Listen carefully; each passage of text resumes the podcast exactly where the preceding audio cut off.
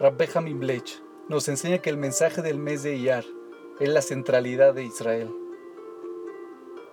En nuestra generación, Iyar es el mes en que nos enfocamos en el milagro de nuestro regreso a la tierra de Israel y a Jerusalén en nuestros días.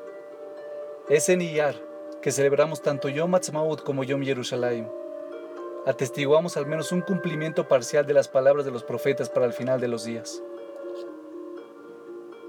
Lo que aún no disfrutamos es la paz y la tranquilidad que Yeshayahu prometió que se nos daría en la época de redención final. El odio hacia Israel trasciende el entendimiento racional y el odio a los judíos ha superado todo lo que hubiéramos imaginado posible después del holocausto. Iar nos pide que reflexionemos sobre la importancia de Israel como parte de nuestro destino bíblico y exige nuestro apoyo en vista de las poderosas amenazas contemporáneas a la continuidad de su existencia.